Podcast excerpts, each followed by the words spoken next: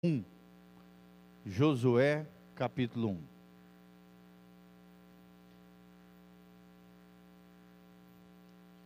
Josué, capítulo 1.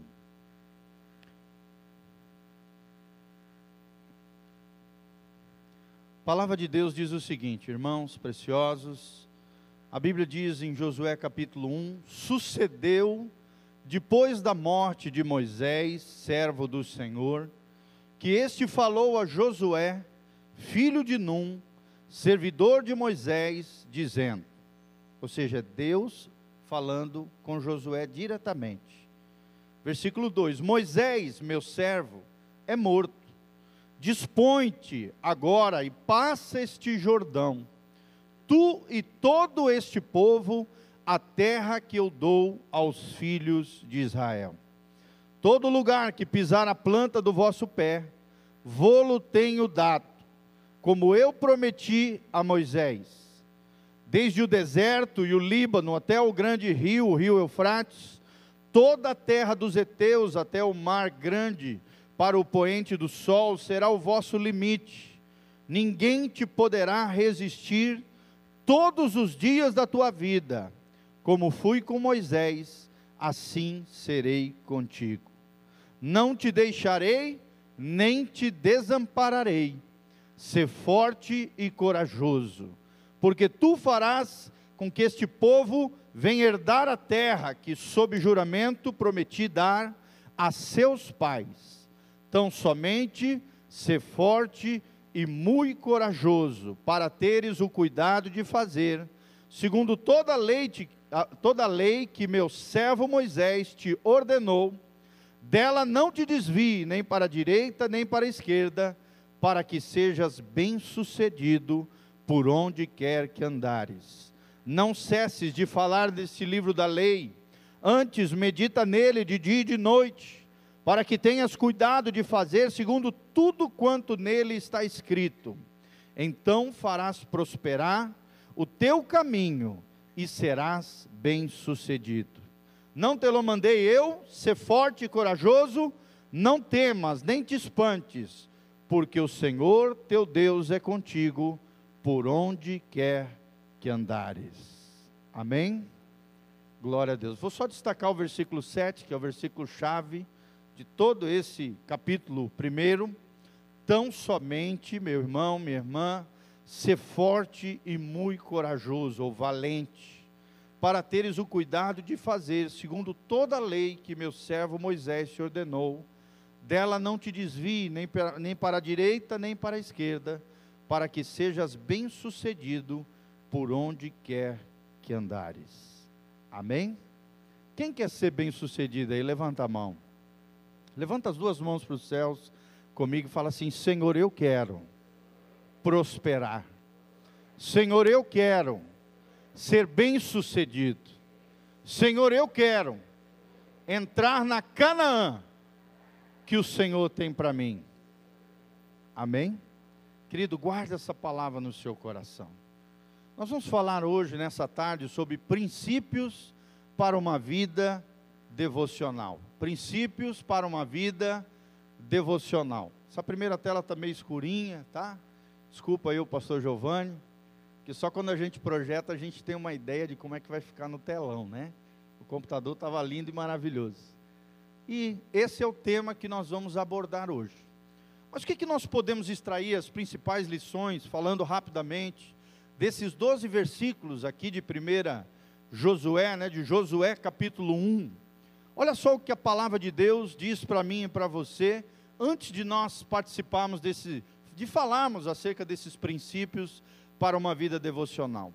Primeira coisa que Deus quer nos ensinar é que não importa, não importa o estado de ânimo que você esteja, não importa se você está com medo ou não, meu irmão, o que Deus quer para mim e para você é que eu e você tomemos posse da herança espiritual que Deus tem para nós. Amém? Que nós tomemos posse da Canaã que Deus tem para nós. Quando nós falamos de Canaã, irmãos, nós estamos falando tanto do céu, que é a nova Canaã, o lugar para onde a gente vai, né, o lugar de plenitude, de alegria, o lugar de felicidade plena, o lugar maravilhoso que nós aguardamos quando Jesus voltar para nos buscar, nós iremos para lá. Amém? Quem quer ir para o céu aí, dá um glória a Deus. Aleluia! E Jesus está voltando, nós precisamos estar preparados, porque a qualquer momento Jesus pode voltar e você tem que estar em dia com Deus para a volta de Jesus. Mas a Canaã também, ela pode ser trazida para cá, né? para o nosso dia a dia, para o nosso hoje, para o nosso futuro, para a nossa vida pessoal. Canaã, na, dentro do contexto né, pessoal de cada um de nós, significa a vida vivida no máximo do seu potencial. Amém? Aquela vida abundante que Jesus prometeu para nós. Jesus fala: Eu vim para que tenhais vida vírgula, e vida em abundância. Tem muita gente que só fica na primeira parte, na parte da vida, até a vírgula, mas infelizmente não, não entra na vida abundante que Deus tem para cada um de nós. Eu quero te fazer uma pergunta, querido, olha aqui para mim. Será que você tem experimentado a vida abundante de Deus? Será que você se considera alguém feliz, alguém contente? O Senhor é a força da tua vida? A alegria do Senhor é a tua força. Será que você se considera uma pessoa bem resolvida, uma pessoa curada, uma pessoa liberta, uma pessoa sarada por Deus? Será que você hoje está na Canaã espiritual, no teu dia a dia, na tua casa, na tua família, no teu trabalho, em todas as áreas da sua vida, você pode dizer: não, eu sou uma pessoa como Josué, eu sou uma pessoa que conquisto, eu sou uma pessoa que tem sucesso. Eu sou uma pessoa abençoada por Deus. Será que você tem essa convicção? Se ainda não tem, irmão, você vai ter depois de aprender esses princípios para uma vida devocional. Amém? Então, tome posse da sua Canaã. Primeiro princípio que nós aprendemos nesse texto. Segundo princípio, ainda não estou não tô colocando lá, tá, Nivaldo? Eu vou te avisar quando é para botar os pontinhos lá. Segundo princípio que nós, nós aprendemos nesse texto é que o Senhor estará conosco. Fala assim comigo, meu Deus, vai me ajudar. Amém, querido? Nessa conquista da Canaã, nessa conquista dessa vida abençoada, Deus promete estar conosco. Se nós estivermos nele, a Sua palavra em nós, nós vamos aprender, querido, que Deus vai estar conosco. Eu fico imaginando Josué, né? Depois da morte do grande profeta, o grande líder de Israel, Moisés, que tipo de medo que assolou Josué?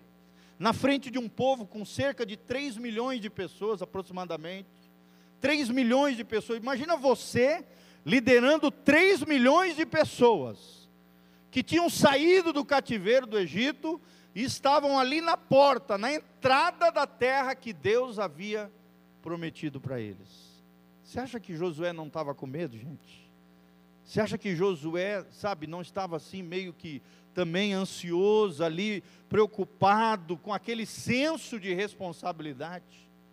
Então não foi à toa que Deus falou ao coração de Josué. E da mesma maneira, Deus está falando conosco nessa tarde. Amém? Você vai abrir o teu coração para deixar Deus falar com você, querido? Então Deus está falando, não tema, meu irmão.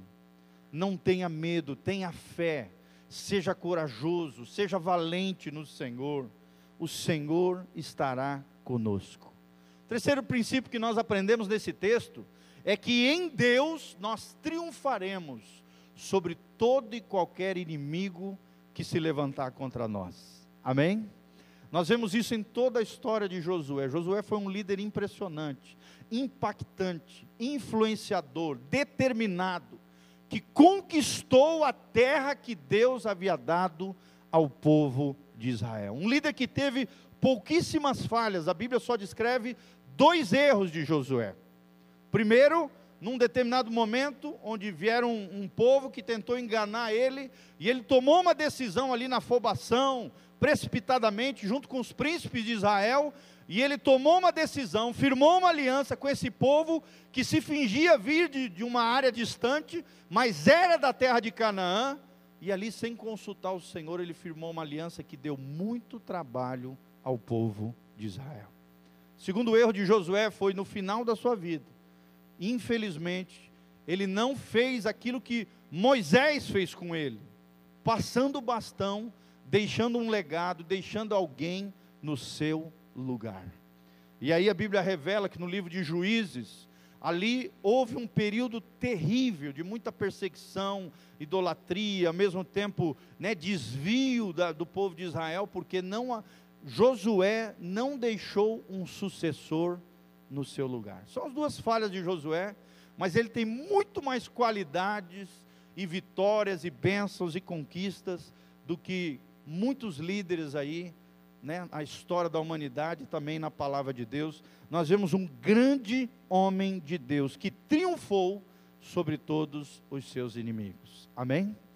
E eu quero declarar sobre a tua vida também, irmão, que você vai vencer todos os seus inimigos. Quem crê aí, levanta a mão e fala: Eu vou vencer. Amém? Talvez você chegou aqui desanimado, talvez você chegou aqui abalado, Talvez você chegou aqui com um gigante que se levantou contra você, um problema, uma dificuldade. Eu estou aqui nessa tarde para dizer, no nome de Jesus, que se você estiver em Deus e a palavra de Deus estiver no seu coração, você vai vencer. Você não é vencedor, você é mais do que vencedor em Cristo Jesus, o nosso Senhor.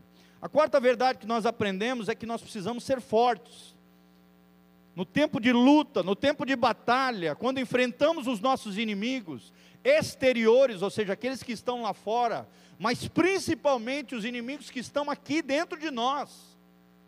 As feridas da nossa alma, as mazelas que nós temos dentro de nós, os pecados que nos assediam, malícia, o orgulho, o egoísmo, a maldade que te, toda hora tenta assumir o controle do nosso coração, a nossa natureza pecaminosa os nossos inimigos maiores, querido, não estão lá fora, estão dentro de nós, estão dentro do nosso coração.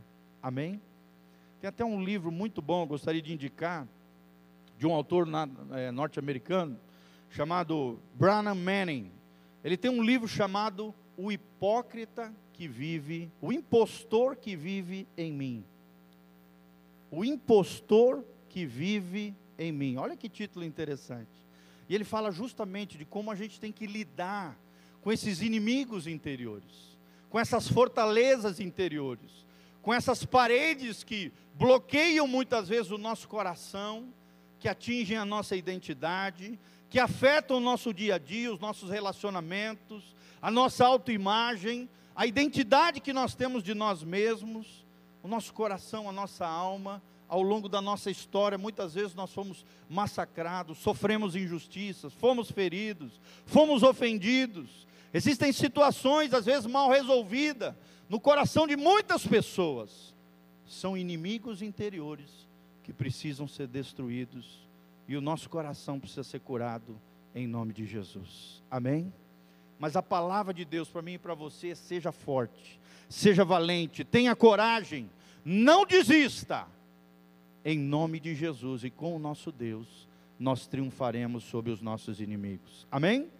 Outra verdade tremenda que nós aprendemos, e a verdade central desse texto, é que nós precisamos meditar e praticar a palavra de Deus. Você pode ver que o tema-chave do primeiro capítulo de Josué é termos uma vida devocional com Deus, uma vida diária com Deus. Irmão, Olha, você pode vir em tudo quanto é culto.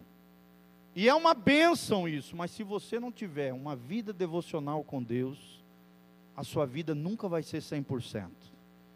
A sua vida, a sua vida nunca vai ter plena vitória no Senhor, querido, porque o maior segredo da vida cristã é uma vida devocional com Deus. Vou fazer uma pergunta aqui, só para a gente fazer uma enquete. Não se constranja, tá? Por favor. Por exemplo, quem que está aqui nessa tarde, todo dia tem um tempo de leitura e de oração com Deus, levanta a mão. Oh, glória a Deus. Mas vocês podem ver, mais da metade não tem. Sim ou não? Porque tem muita gente, queridos, que se acomoda no mundo espiritual. Se acomoda com relação às coisas de Deus. Né? Às vezes só lê a Bíblia quando vem na igreja. Às vezes só ouve a, a voz de Deus através de outras pessoas. Querido, Deus tem muito mais para você. Se você quer herdar a terra prometida, a Canaã de Deus, a vida abençoada que Deus tem para mim e para você, se você quer ter essa vida depois da vírgula, a vida abundante que Jesus prometeu para mim e para você, irmão, nós precisamos de uma vida devocional com o Senhor Jesus. Isso é construir uma casa sobre a rocha. Que o homem e a mulher prudente, que quer ter uma vida para a glória de Deus, abençoada e abençoadora, precisa estabelecer todos os dias com o Senhor Jesus. Meditar e praticar a palavra de Deus. Está lá no versículo 7, é o texto-chave que nós lemos. E por último, irmãos, Deus tem prazer em nos prosperar nós seremos bem-sucedidos. Amém? Se estivermos em Deus, se estivermos meditando na palavra, praticando a palavra, vivendo uma vida devocional com o Senhor, diária com Deus, não só no domingo, não só na quarta-feira, não só na quinta-feira, mas todo dia, tirar um tempo com Deus, um tempo devocional com o Senhor. Vocês vão ver o que, que Deus vai fazer na vida de vocês. Amém? você vai crescer e vai florescer no Senhor. Faz assim com a mãozinha, eu vou crescer e florescer no Senhor. De, mão, de, de novo com a mãozinha, eu vou crescer e florescer no Senhor. Isso, exatamente. Tá? Se você quer crescer, florescer, prosperar, ser bem-sucedido, irmão, você vai aprender esses princípios para uma vida devocional. Amém? Talvez você não trouxe papel, caneta. Eu vou colocar disponível esses princípios no site da igreja. Depois você pode imprimir, tá bom? Você pode colocar dentro da tua Bíblia e começar a praticar isso que eu vou te ensinar agora. Quais são os princípios para uma vida devocional? E aí você pode usar vários, vários, vários meios, né? Além da leitura da Bíblia, por exemplo, tem gente que chega para nós e fala assim: Ah, pastor, eu tenho muita dificuldade de ler a Bíblia, a, a Bíblia em si. Você tem outros meios também para fazer isso. Por exemplo, como o pastor Matias, né? Claro que ele também lê a Bíblia completamente, obviamente, né? O pastor. Mas às vezes você é novo convertido, tem pouco tempo de crente, não entende direito as coisas da Bíblia. Seria legal também ter esse tipo de material, por exemplo. Nós temos ali na tesouraria um devocional agenda. É uma agenda que todos os dias aqui tem um versículo bíblico e um estudo bíblico embaixo com uma oração no final. Olha que legal. Eu tenho feito isso com os meus filhos, amados, todos os dias. Inclusive hoje nós fizemos. Eu tenho vários devocionais. Estou lendo agora, né, um devocional do A.W. Tozer, um material parecido com esse, lendo em família com os filhos. Eu leio dois, duas mensagens dessa por dia com eles, faço perguntinha para eles, a gente ora junto depois de ler o devocional. É um trecho pequeno da palavra com um estudo pequenininho, mas muito profundo, bem abençoado, e no final tem uma oração preciosa que nós fazemos todos juntos com a família. Amém? Tempo devocional. Eu estou ensinando eles o prazer de ler a palavra de Deus o prazer de meditar nas coisas de Deus, o prazer de crescer e florescer no Senhor. Se eu quero que os meus filhos sejam bem-sucedidos, se eu quero que os meus filhos tenham sucesso na vida, em todas as áreas da vida, eu preciso ensiná-los os princípios para uma vida devocional. Amém? Quando você está lendo a Bíblia, o primeiro princípio que nós precisamos aprender é o princípio da aplicação pessoal. Aplicação pessoal, tá bom? Pastor, o que é isso, aplicação pessoal? Querido, quando você está lendo um texto, o nosso costume é o quê? A gente lê o texto e mirar nos outros, sim ou não? Pensar no fulaninho, no cunhado, na sogra, no cônjuge, no filho, pensar em todo mundo, menos em você mesmo. A gente tem essa tendência, irmãos. Vamos ser sinceros, sim ou não? A gente quer transferir responsabilidades. A gente tem facilidade de apontar o erro dos outros. Mas, querido, a primeira pessoa que precisa aprender com aquilo que você está lendo na palavra de Deus, A primeira pessoa que precisa aplicar o ensinamento das Escrituras, como nós fizemos aqui de maneira rápida, objetiva, esses 12 versículos, é você. Amém? Então, se você for responder uma pergunta, para quem é esse estudo bíblico que eu estou fazendo? Irmão, é primeiramente para você. Se Deus não falar contigo, Deus não vai falar com outras pessoas através de você. Aprenda esse princípio. Aplicação pessoal. E na aplicação pessoal, nós precisamos ter uma motivação correta de tirar uma mensagem primeiro para nós mesmos e depois, quem sabe, para outras pessoas. Amém? Então, primeiro Deus tem que falar com quem? Com você, ao seu coração, e trazer uma aplicação pessoal daquele trecho, daquele texto para a sua vida. Faz anotações, irmãos, compra um caderninho. Por exemplo, a maioria dos, dos sermões que a gente faz é fruto do tempo devocional com Deus. Amém? Tenho vários caderninhos lá em casa de anotações dos tempos que eu tiro ali lendo a palavra, de repente eu olho e falo: "Nossa, isso aqui vai dar uma pregação tremenda". Mas primeira pregação precisa ser para quem? Para mim, para cada um de nós. Amém? Eu preciso aplicar aquela verdade para mim hoje, agora. Primeiro Deus quer falar comigo, para depois Deus falar com outros através da minha vida. Amém? Então aplique pessoalmente aquilo que o texto ensina de maneira direta, de maneira objetiva, de maneira resumidinha. Olha, olha só, eu resumi aqui, ó, em seis princípios que eu aprendi nesses 12 versículos. E esses seis princípios eu quero aplicar para o meu coração. Amém? Segunda característica, segundo princípio para uma vida devocional Pode colocar lá, Anivaldo. É pensar também no caráter de Deus. Quando você está lendo um trecho como esse de Josué, o que, que você se lembra da natureza de Deus, do caráter de Deus? Hein? Por exemplo, José 1. O que, que nós vemos aqui? Que Deus é um Deus consolador. Você vê Josué no momento talvez de crise, de medo, de início de ministério, de início de ser usado por Deus você vê Deus vindo falando diretamente com ele, e você vê essa característica de Deus, um Deus consolador. Você vê claramente aqui também a bondade de Deus, sim ou não? Porque Deus o tempo todo está falando, Josué, eu estarei contigo. Josué, eu vou te prosperar. Josué, você será bem sucedido. Nós vemos aqui um Deus que está motivando, um Deus motivador, bondoso, benigno, ou seja, que quer o bem dos seus filhos, que não pensa o mal, mas tem pensamentos bons para mim e para você. Sim ou não, irmãos? Geralmente a gente, tem, a gente tem uma visão distorcida de Deus.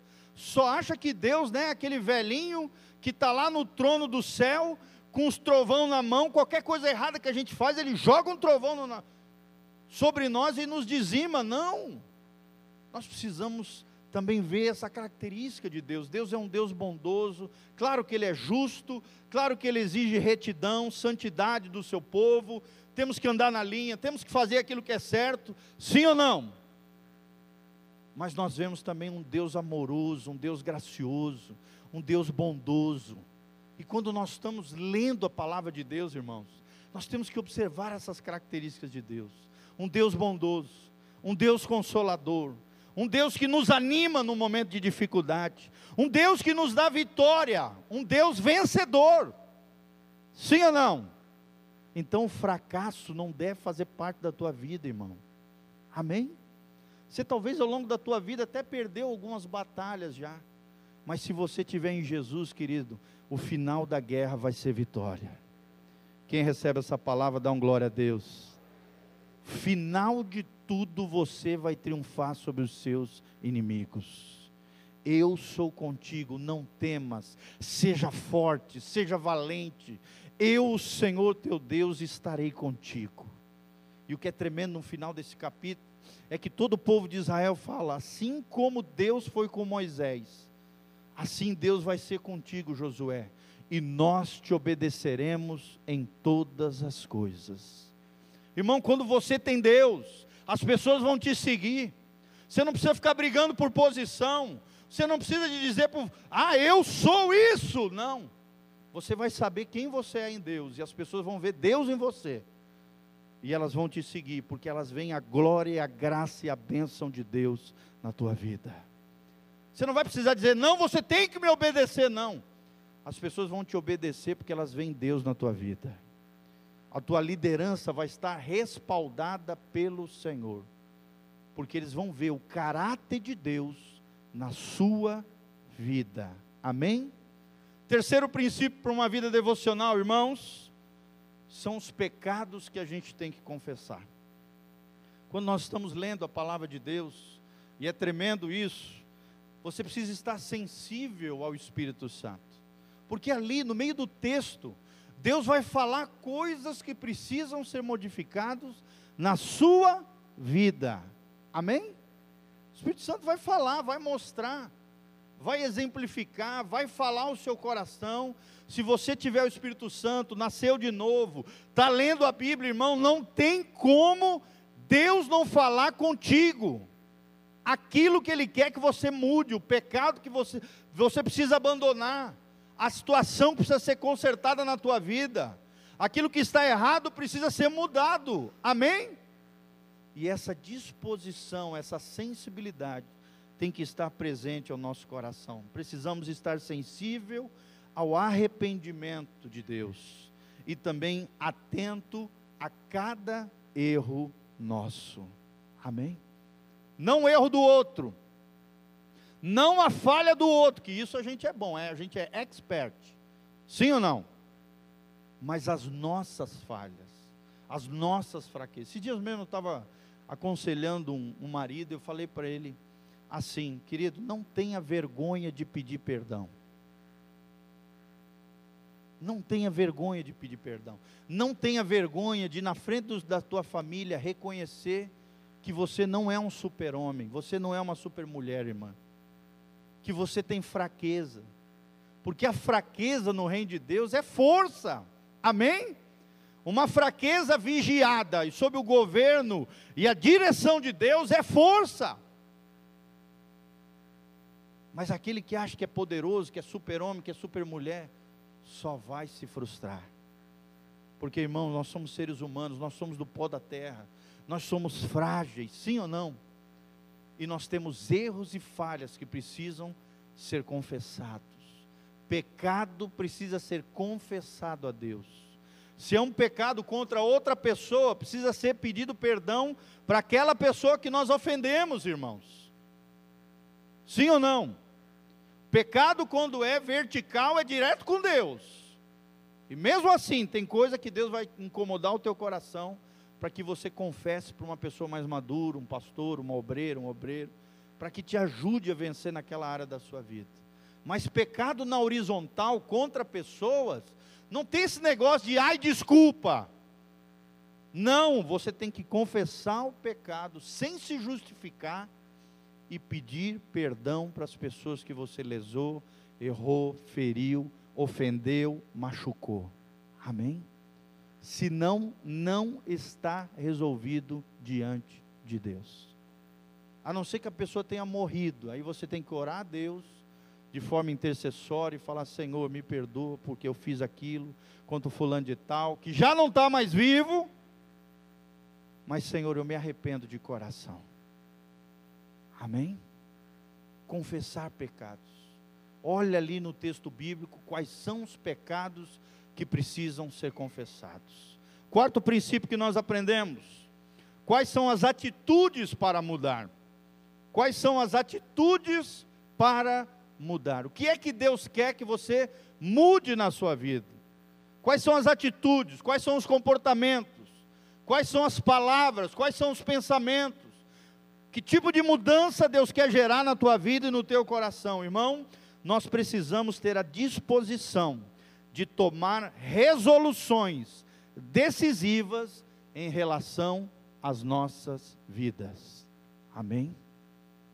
Você precisa tomar postura. Você precisa decidir, não basta ler e saber, ah, tá, legal, beleza. Não. Você tem que dizer essa palavra para mim. Quem precisa mudar sou eu. Eu tomo hoje uma decisão de mudança, em nome de Jesus. Eu xingava o meu marido, os meus filhos, né? Ou você xingava a tua mulher, eu não vou xingar nunca mais. Jesus me ajuda em nome de Jesus. Amém? Sim ou não? É possível isso, gente? Irmão, todo comportamento pode ser modificado pelo poder de Deus. Fala comigo, todo comportamento pode ser modificado pelo poder de Deus. Se o teu coração mudar, se a tua mente mudar, o teu comportamento vai mudar. É isso que significa a palavra metanoia que a palavra original, a raiz da palavra arrependimento, eu estava indo nessa direção, de repente Deus mudou o meu coração, eu estava de cara para o pecado e de costas para Deus. Não é Deus que virou as costas para mim, sou eu que estava de costas para Deus, porque eu estou de cara no pecado. De repente eu me arrependo, eu mudo de direção, começo a caminhar com Deus, mudo de mente, mudo de atitude, de comportamento, e aí eu volto a minha face, o meu rosto para Deus e viro as costas para o pecado. Amém? Quem quer viver com o rosto aí, face a face com Deus?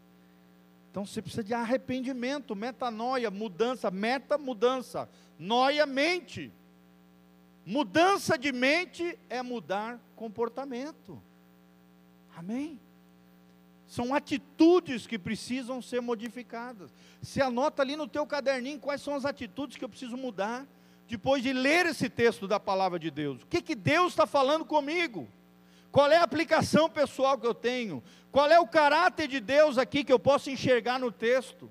Quais são os pecados que eu tenho que confessar? E qual é a atitude que eu tenho que mudar? Meu irmão, tem muita gente que quer mudar lá fora, quer mudar o outro. Sim ou não? Meu irmão, aprenda uma coisa, olha para mim, presta atenção. Quando eu não conseguir mudar os outros, e geralmente eu não vou conseguir, quem precisa mudar sou eu.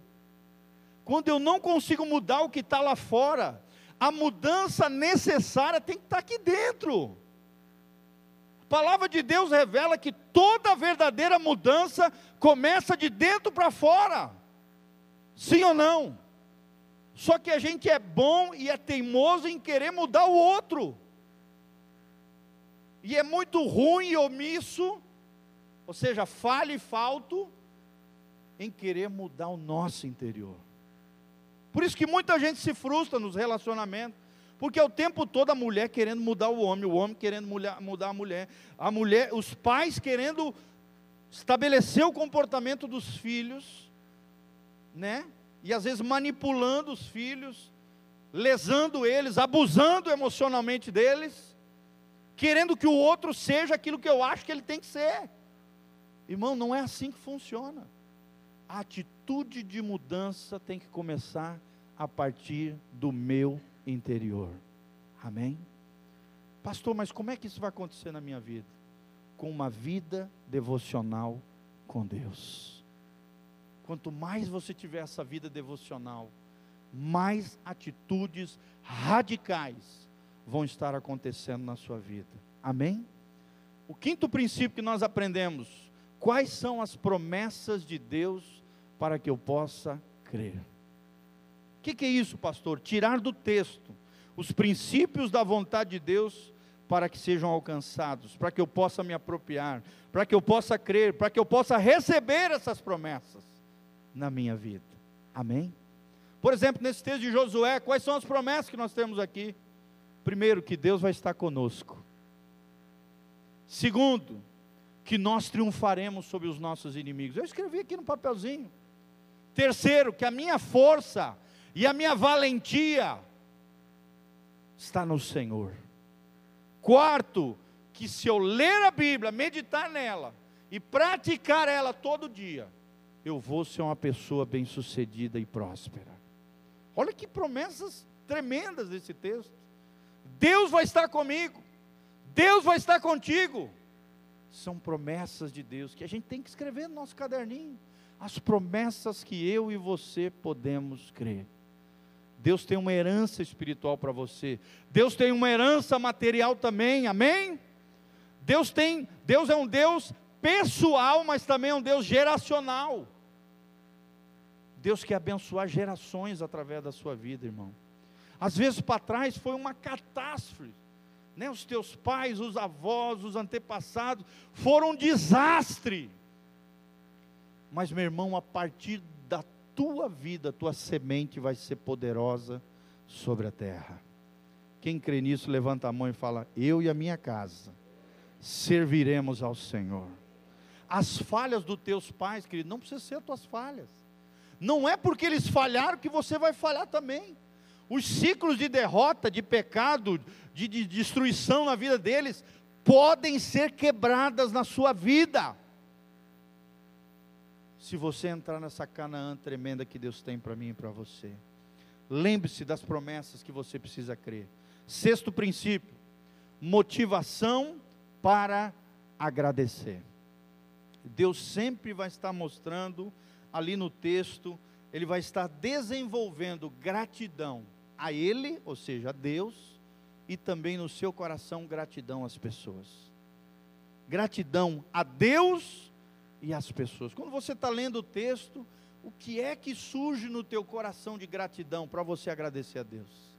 Para você louvar a Deus, irmão, louvor é gratidão são frutos de lábios que confessam o seu nome, está lá em Hebreus. O coração grato é um coração feliz.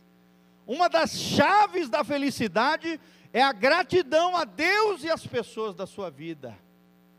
Será que você é uma pessoa grata? Ou é um ingrato, insatisfeito?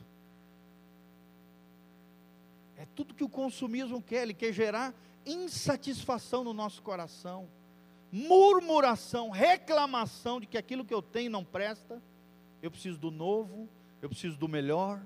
Sim ou não, irmão? O tempo todo o marketing, a mídia, a propaganda está tentando gerar insatisfação no teu coração. Mas o segredo do reino de Deus é o contentamento. Fala comigo, contentamento. Estar feliz com aquilo que você já tem, com aquilo que Deus já te deu com as promessas tremendas que estão aqui na palavra de Deus, que já são motivos suficientes para mim agradecer. Por exemplo, Senhor, eu te agradeço no texto aqui, porque o Senhor tem uma Canaã para mim. Senhor, eu te agradeço porque o Senhor prometeu a vida abundante para mim. Senhor, eu te agradeço porque a tua palavra diz que o Senhor estará comigo. Senhor, eu te agradeço porque eu sei que eu vou triunfar sobre os meus inimigos. Senhor, eu te agradeço, porque no Senhor eu vou ser forte. Senhor, eu te agradeço porque a minha coragem está em Ti. E eu não vou deixar que o medo me paralise, me deixe estagnado, me faça andar para trás. Não, eu não sou daqueles que andam para trás, e isso a alma de Deus não lhe apraz. Nós somos daqueles que avançamos, amém? Quantos vão avançar aqui em nome de Jesus? Deus não gosta daqueles que recuam. Deus não gosta daqueles que têm o coração dividido. Deus quer homens e mulheres fortes, valentes, agradecidos, que meditam e praticam a palavra todos os dias. Esses vão ser bem-sucedidos. Senhor, eu te agradeço pela tua prosperidade. Senhor, eu te agradeço porque eu tenho tido sucesso no Senhor e contigo. Isso é fruto da tua graça. Não são os meus dons, não são os meus talentos, não são as minhas capacidades, Senhor. Eu te agradeço porque tudo que eu tenho, tudo que eu sou, é fruto da graça de Deus na minha vida. Acho lindo naquele trecho de Paulo, quando ele fala em Coríntios, ele fala assim: Eu sou o que sou pela graça de Deus. E a graça de Deus, eu me arrepio só de falar. E a graça de Deus não me foi inútil. Amém? não é inútil sobre a tua vida, querido. Você é o que você é pela graça de Deus. Você tem o que você tem pela graça de Deus. Você vai ter sucesso e ser bem-sucedido pela graça de Deus. E porque Deus é o fator diferencial nas nossas vidas. Amém? vamos conquistar a nossa Canaã, vamos ter sucesso em todas as áreas da nossa vida. Sétimo princípio, o exemplo a seguir. Qual é o personagem aqui nesse texto que eu preciso seguir? Qual é o exemplo aqui que eu preciso seguir? É o exemplo de Josué. Aqui nós vemos um personagem, uma pessoa de carne e osso, como eu e você, que tinha medo, que tinha ansiedades, que às vezes falhava, a Bíblia fala de duas falhas dele, mas que creu, venceu e triunfou no Senhor. Amém? Vamos seguir o exemplo de Josué. Você sabia que a palavra Josué, o nome Josué significa Deus é a minha salvação. O nome Jesus é derivado da palavra Josué, que em hebraico significa Joshua. Daí vem a palavra Yeshua, que é o Senhor é a minha salvação.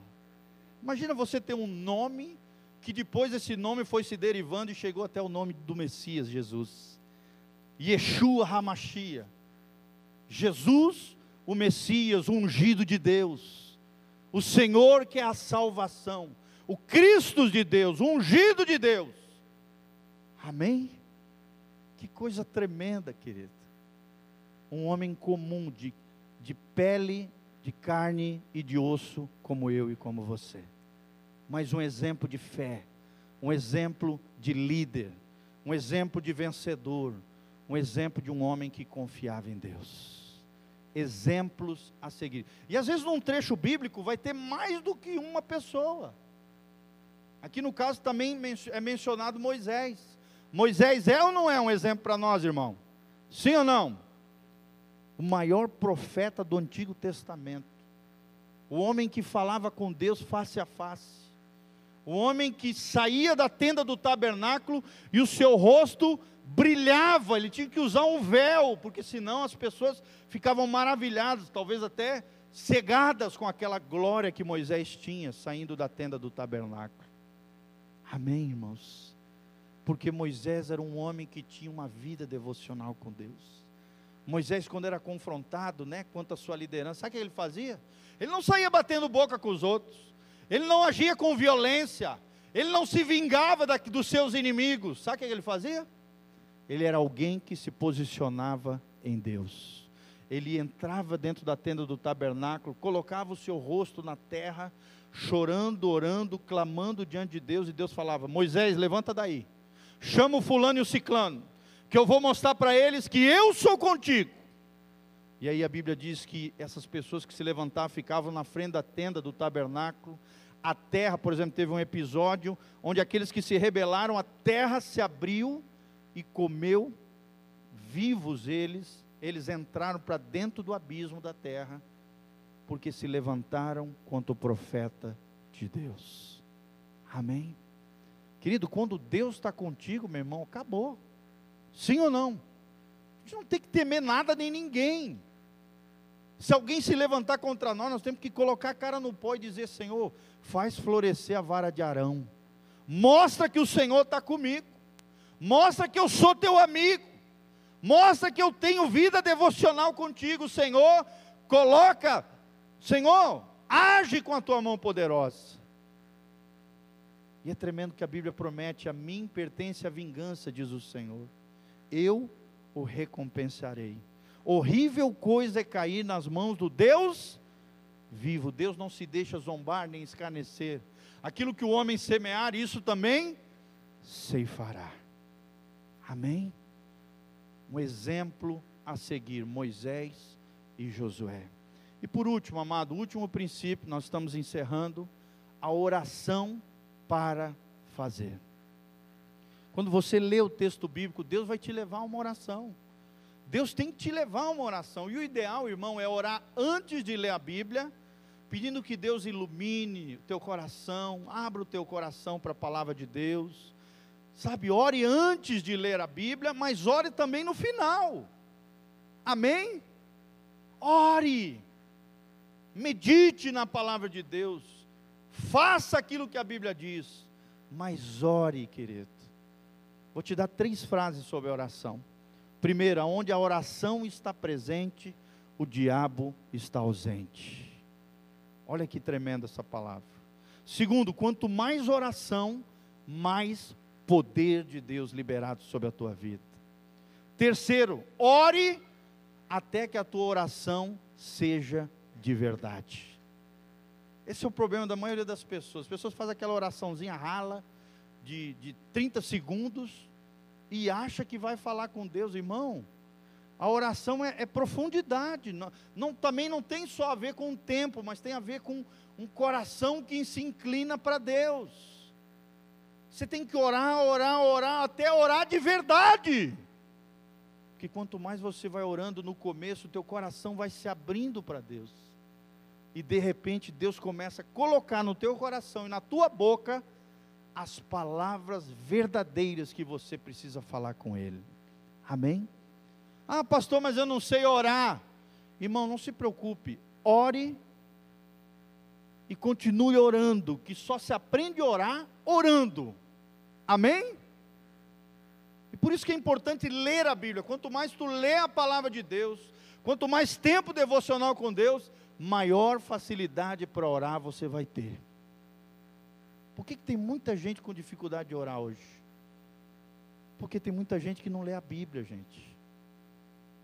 Tem muita gente que não lê a Bíblia. Só lê quando vai no culto, na igreja, na missa. E aí não sabe, é um leigo da palavra de Deus. Por isso que não sabe orar. Mas nós precisamos começar orando. Que seja cinco minutos, que seja quinze, que seja meia hora, sei lá quanto tempo você quiser orar, irmão. Mas pincela o teu dia com vários momentos de oração, trazendo a memória e a tua consciência de que você tem um Deus, que você tem um Pai que cuida de você. Amém? Quanto mais oração, mais poder.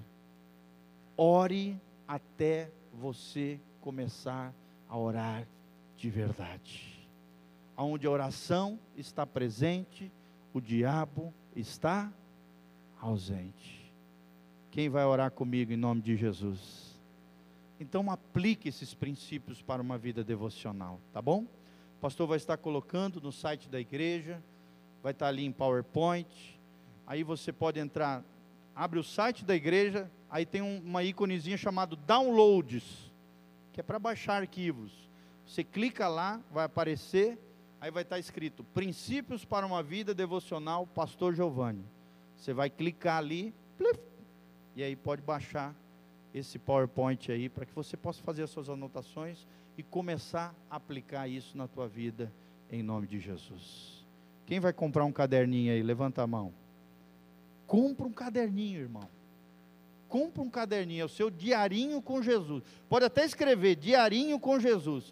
O meu, até na capa de trás, o meu filho pegou meu caderninho e escreveu assim: Deus é top. Sabe como é que é criança, né? Não pode ver um papelzinho que já começa a pintar e desenhar. O Miguelzinho, meu filho menor, escreveu assim: Deus é top. Dentro do meu caderninho. Tenha o seu caderninho com Deus. Leia a Bíblia todos os dias. Pratique uma vida devocional e você vai ver o que é ser próspero, bem-sucedido e abençoado no nome de Jesus. Quantos querem entrar na Canaã? Quantos querem viver a vida depois da vírgula? a vida abundante que Jesus prometeu para nós. Chega de viver sua vida, tem que entrar na vida abundante de Deus para nós. Amém? Fica de pé, coloca a mão no seu coração, vamos orar diante do Senhor. Deus abençoe essa palavra ao teu espírito e que ela gere mudanças verdadeiras no teu coração.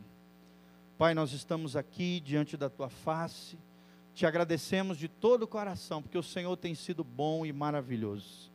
Obrigado pela tua palavra bendita. Obrigado por essa série de ministrações sobre Josué, Pai. Nós queremos aprender com a tua palavra. Nós queremos entrar na terra prometida. Nós queremos ser sarados, libertos, curados pelo poder de Deus, Pai.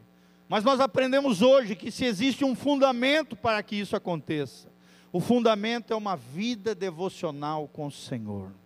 Senhor, ajuda-nos a sairmos de uma vida medíocre, a entrarmos na vida abundante que Jesus tem para nós. Senhor, a sermos homens e mulheres da palavra, homens e mulheres de oração, homens e mulheres que apliquem a palavra de Deus no nosso dia a dia e creia nas promessas de Deus descritas na tua palavra. Senhor, prospera o teu povo, abençoa em todas as áreas da sua vida, dá a eles vitória, que eles possam ser fortes e corajosos, que eles possam triunfar sobre todo e qualquer gigante, problema e dificuldade. Senhor, que eles possam ser cheios do Espírito Santo, iluminados pelo teu poder, agraciados pelo teu amor e abençoado em todas as áreas da sua vida. Levante as mãos comigo, que o Senhor te abençoe desde Sião, que o Senhor faça resplandecer o seu rosto sobre ti e te encha de paz, que o Senhor perdoe todos os seus pecados e de ti tenha misericórdia e compaixão, que o Senhor proteja íntegros e irrepreensíveis o teu corpo, a tua alma e o teu espírito até a volta de Jesus de Nazaré. Que o Senhor abençoe a tua casa com o shalom de Deus, a paz que prospere. Que o Senhor abençoe o trabalho das tuas mãos. Que o Senhor abençoe os teus filhos e as tuas gerações. Que a glória e a graça do Senhor te acompanhem em todos os momentos da tua vida, em o nome de Jesus. Amém e amém. Amém? Nós vamos estar os pastores e obreiros aqui orando por qualquer necessidade que você quiser em posição